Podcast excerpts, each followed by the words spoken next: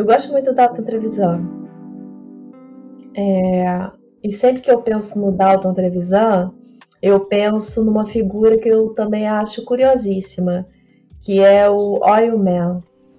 Você congelou. Quem? Foi tão impactante agora que a sua imagem congelou para mim. Quem? Quem? Que porra é essa? O quê? Oil Man. Qual, qual é o nome? Oil Man. Eu não sei o que é isso. Procurei no Google. Homem de óleo, vou fazer homem um Vou fazer um reaction quando você achar a figura dessa, dessa figura no Google. Vê aí. Oil Man. Tô vendo. Quem, quem é essa pessoa? Ah, que maravilha. Quem é essa pessoa? Quem é essa pessoa? Lê aí, vê se tem o Wikipedia aí. Oil Man salva Curitiba. Ah, olha que maravilhoso é... Oil Man de sunguinha azul. De sunguinha vermelha. E fizeram ele é seu parente? Fizeram. Ele parece comigo? Não, mas o nome ah, dele é, é Rebelo. Jura que é Rebelo? Será que ele é meu primo perdido?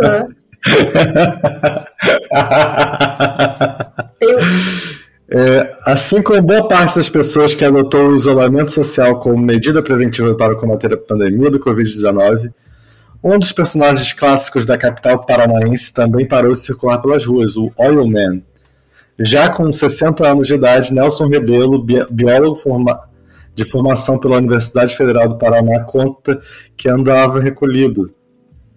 Para quem tem mais idade como eu, não podemos ficar expostos, não é fácil. A Covid-19 é uma doença muito grave. Tá vendo? Até o Oilman tá mais consciente que essa galera aí que tá foda. É... Cara, o Oilman é uma figura clássica de Curitiba. É, ele circulava, antes da pandemia, ele circulava pelas ruas só de sunguinha, com o corpo todo besuntado em óleo.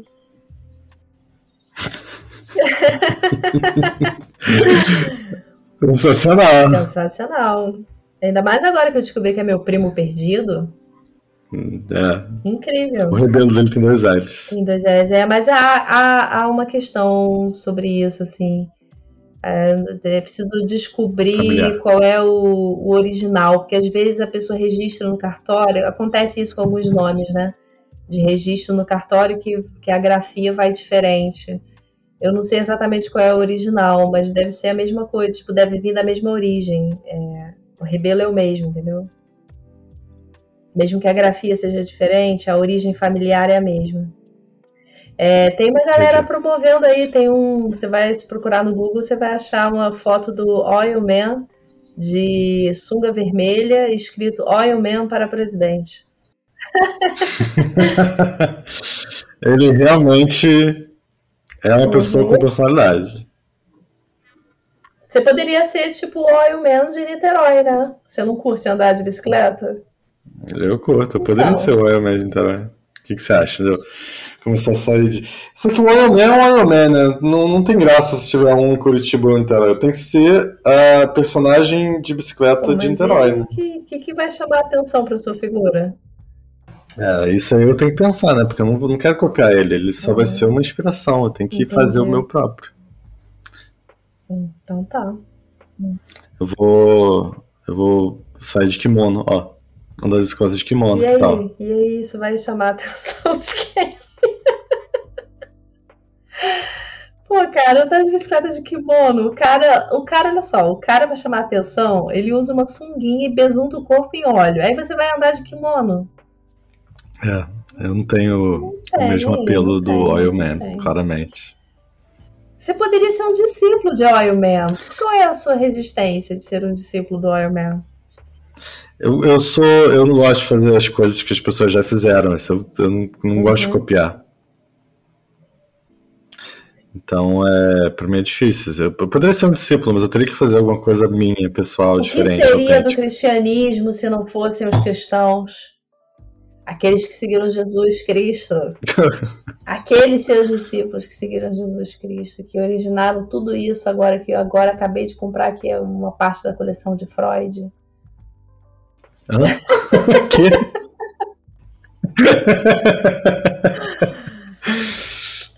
Você acha, que a, você acha que a psicanálise existiria sem a culpa cristã?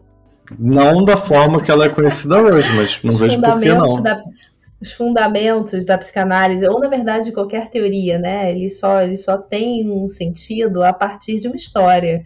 E a gente né, é, precisa entender que o cristianismo fundamenta muita coisa, né? Por isso que eu falei, acabei de comprar aqui as obras de Freud, né? O que seria da psicanálise? My name is Sigmund Freud. Você sabe que a psicanálise não colou no Japão, né? Eu já te falei isso, né? Já é, não lembro, me fala mais. Super interessante. É porque tem pessoas que, que leem a psicanálise, que têm acesso à, à psicanálise, e que partem de uma interpretação de que, aqui, de que aquilo que a psicanálise está dizendo é alguma coisa assim da essência do homem. Ou seja, todo homem, essencialmente, independente da história, é isso. E, a meu ver, isso é uma interpretação bastante equivocada e bastante rasa. E bastante... Rasa não, uma interpretação. Não chega nem a ser rasa, porque eu acho que é equivocada mesmo. A gente só pode falar de alguma teoria a partir da história da história eh, da época em que ela surgiu, do contexto histórico, né? É, e aí, das, um dos pontos interessantes para se discutir isso é o seguinte: a psicanálise não faz sentido, por exemplo, no Japão, porque é uma sociedade culturalmente tão diferente, com bases religiosas, com bases filosóficas tão diferentes, que é, não faz o menor sentido. A psicanálise não cola no Japão. É preciso pensar em outra terapia, é preciso pensar em outra forma de, de, de leitura, de interpretação dos acontecimentos da vida no Japão, porque não faz sentido a psicanálise no Japão. Psicanálise não, não pegou muito no Japão, né? Não, que não pegou. E... Ah, tá, fala. Não, porque você me corrigiu. Qual, qual o problema ela, da, da psicanálise no Japão? A psicanálise só faz sentido a partir de um referencial histórico, né? É, eu só posso entender aquele pensamento eu só posso. É, aquilo só pode fazer sentido para um homem que tenha é, contextualização naquele sistema, um sistema que faz parte de um, de um referencial histórico. Eu preciso, aquilo precisa fazer sentido para mim. Então, assim, é, culturalmente existe uma diferença muito grande. É, então, não, aquilo, aquele, aquela série de, de, aquele pensamento não faz, não faz muita, não tem muita cola no Japão, entende? Uhum. O que eu ia falar é que eu um, um dos é, um dos autores que eu vou utilizar na, na minha oficina é o autor japonês é, Tanizaki Junichiro. Ele é um autor, ele é um romancista, ele tem vários romances. É, as, as Irmãs Makioka, eu acho que é o mais famoso. Alguns preferem Urtigas, é um muito bom. E ele tem um, um, ensaio que se chama Elogio às Sombras, alguma coisa assim. E nesse ensaio ele fala como. Ele, ele identifica o próprio ensaio dele como uh, digamos assim, um discurso de um homem velho, embora ele tivesse 40 e, sei lá, 45 anos quando escreveu isso, ele era novo. Só que nessa época isso era velho, né? Isso, se não me engano, esse livro é de 1933, por aí.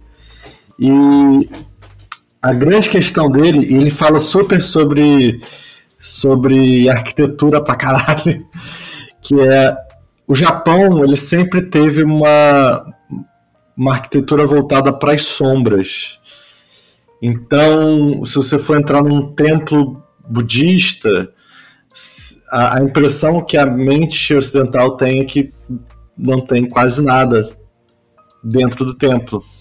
E isso é porque eles esperam que as sombras ao, ao longo do dia e da noite vão criar formas, vão é, preencher o ambiente com beleza.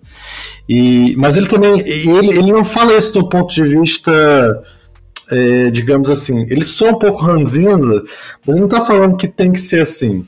ele fala que faz sentido que os lugares estão mudando para as luzes porque é mais é, é mais prático, a, a, luz ilumina melhor, então o, você vai no restaurante, as pessoas querem ter as coisas, querem enxergar bem, então isso faz sentido.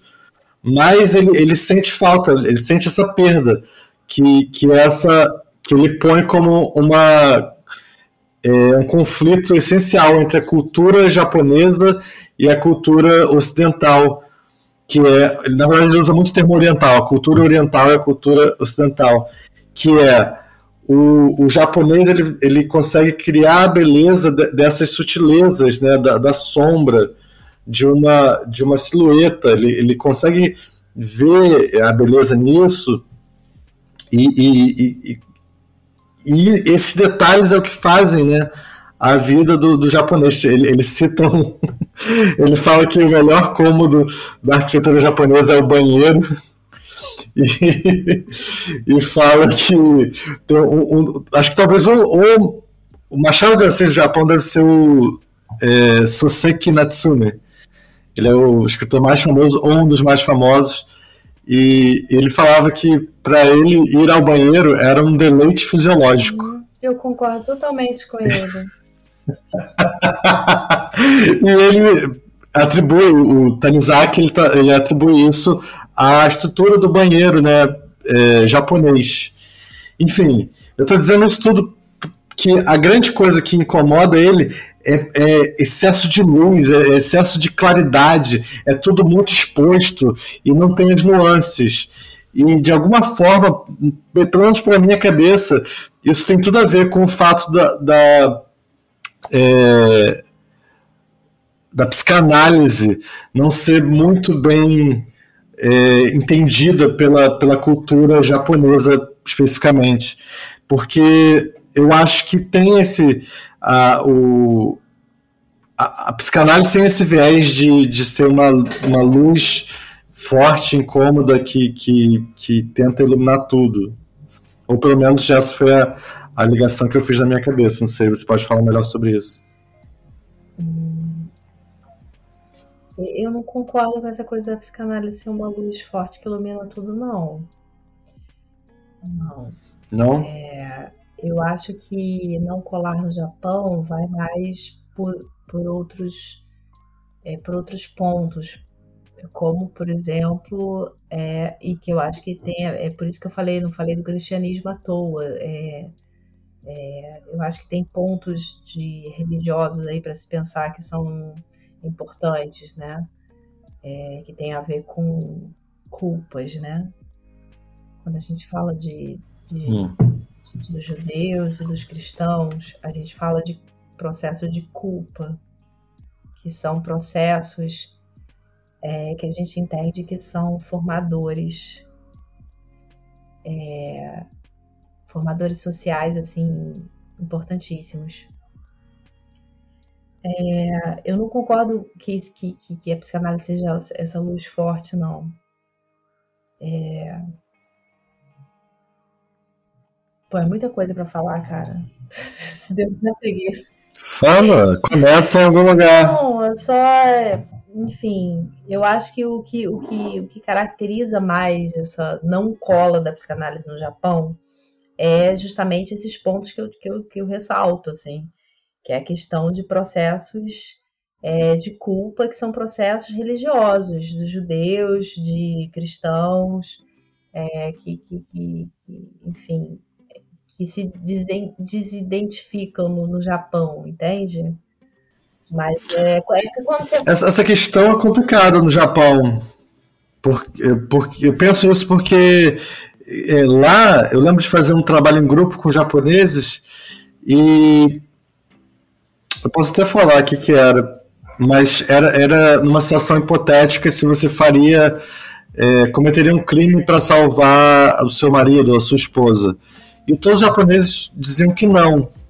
E o motivo de todos os japoneses dizerem não era, inclusive todos os japoneses da turma inteira, sem exceção, dizem que não fariam esse crime para salvar o marido ou a esposa por causa da ideia de karma. Você vai, você vai cometer um crime, algo ruim. Então vai, vai ficar vai perder essa balança do karma. E quando eu, no, no meu grupo, conversando com meu colega japonês, falei, pô, mas eu não sabia que, você, que, que os japoneses eram tão religiosos. Ele me olhou estranho e falou, mas a gente não é religioso. Tipo, eu não sou religioso. Isso, isso para mim não tem nada a ver com religião. Hum. Eu, eu, eu, diria que existe algo na, na espiritualidade dos japoneses em acreditar em acreditar em espíritos mesmo, algo desse, desse gênero, que para a visão ocidental é algo do campo da religião e que eles mesmos não, não se veem assim, eles, se veem como parte da cultura. É algo... Eles vivem essa crença de outra forma. Sim, eles não veem isso como religiosidade. Então, talvez por isso não tenha também a relação com a culpa, por exemplo. Porque eles estão pensando no outro lado da, da, da coisa, no, no karma, esse tipo de coisa. Você fala de muita luz e psicanálise ao mesmo tempo. Isso para mim não bate pelo seguinte: psicanálise é a área que vai mergulhar no inconsciente. A psicanálise ela é, ela, ela acontece como um movimento assim revolucionário, um movimento arrebatador que vai falar disso, que vai que vai jogar na cara das pessoas assim, olha, você não é não é dono de você mesmo, assim. O que, o que rege você é um negócio inconsciente e tal. Então, assim, quando você entra, quando você é, é, tá na área do inconsciente, não bate a questão da, da luz, porque você tá sempre mergulhado na sombra e é sempre, enfim, para mim uma boa leitura, uma leitura rica, uma forma de lidar mais interessante da, do campo de conhecimento da psicanálise é uma forma que está sempre inserida em mergulhos pelo inconsciente. Isso para mim não bate com luz na cara, entende? E, mas eu entendo, eu entendo o que você está falando é, através do seu ponto de vista, mas como você falou, entrar no inconsciente e jogar na cara, não, me veio não, logo a imagem da, da luz. da sociedade que ninguém é dono de si mesmo. É você virar e falar assim, olha, você não, então, não isso... é você que, que tem as suas escolhas, existe uma outra instância da sua psique, existe uma outra coisa aí que vai reger o que você, as suas escolhas. Você, o, você não é senhor da sua casa, é isso. Existe algo que, que a gente denomina inconsciente, que a gente não tem acesso o tempo todo. Eu entendo a sua associação com sombras, porque faz todo sentido, mas de certa forma, para mim, a, a, ideia da luz ainda é presente, no sentido de que é, quando você. Talvez seja até uma associação com a ideia de ciência, porque é esse, esses, essas questões de, de arquitetura da luz e da sombra que o Tanizak fala, estão muito ligados à ideia de a luz é mais prática, ela está tentando iluminar, ela está tentando ali tratar de um problema, que é a escuridão. E então, para mim, quando você fala que, que a, a psicanálise vai mostrar para a sociedade que elas não estão no controle das próprias ações, a pessoa não está no controle da própria ação, que existe um inconsciente, existe algo por trás daquilo, a impressão que eu tenho, e eu, eu entendo que não é a visão que você tem, mas a impressão que eu tenho, de alguma forma, você está iluminando uma, um, caminho escuro, um caminho que nunca foi trilhado. Então, na minha cabeça, talvez não na sua, porque você trabalha com isso, eu, eu, eu, ainda associo com a ideia de luz. Sim, alguma associação é, mas você entende que é completamente diferente o sentido, né? Sim, sim, sim, mas eu, eu, eu, entendo que foi a partir daí que eu fiz a, a ligação inicial. Você, qualquer, qualquer pessoa que venha com conhecimento, qualquer pessoa, qualquer sociedade, qualquer coisa, qualquer grupo que venha com conhecimento diferente, ela traz luz. É, daí, daí, daí minha é, associação. Quando você, fala, quando você falou luz na cara, para mim é um negócio assim de um conhecimento muito objetivo, muito laboratorial, que de forma nenhuma é psicanálise, né? Tanto que o Freud passou a vida inteira dele tentando fazer a psicanálise um conhecimento científico da forma mais que pudesse ser mais aceito pelas ciências, né? mais antigas, as ciências naturais, e, e, e, é isso. E foi zombado pra caramba, enfim. É, eu, quando eu tava no Japão, eu achava que a psicologia lá era pouco difundida, mas isso não é muito bem verdade, não. O problema lá é que ter uma sessão particular com psicólogo ainda é muito caro. É, é um negócio assim que é só para quem tem muita grana para investir naquilo. Uma sessão particular. Existe. Você sabe se existe psicologia, é, psicanálise? É que, peraí, você está falando de psicanálise ou psicoterapia? É, eu tô falando de psicoterapia. Porque na minha, na minha visão anterior, nem a psicoterapia era algo difundido no Japão quando eu morava lá. Mas depois, estudando coisas, eu entendi que existe psicoterapia, existe principalmente, acho, psiquiatria, mas existe psicologia, só que é muito inacessível. É uma coisa assim pra gente, para ter uma, uma sessão particular de terapia é um negócio muito caro. E só para quem tem muito dinheiro. É, o que eu quero dizer é, não é que não é do japonês, não é, não é uma coisa intrínseca do japonês não é, buscar ajuda nesse quesito, mas ainda não é difundido a, a, essa habilidade de conseguir a ajuda terapêutica. Você tem noção de mais ou menos quanto é que é uma sessão de psicoterapia, por exemplo, no Japão? Se você colocando Eu diria que é. Tá? Deixa eu fazer a tradução da, da moeda. Eu diria que a, o mais barato deve ser 50 dólares. Uma sessão. Para nossa moeda é ótimo, né? Você tá vivendo aonde?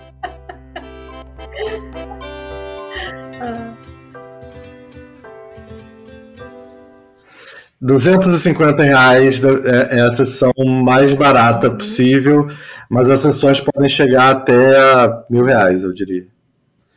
Então esse é um valor muito alto até para os padrões japoneses. Entendi.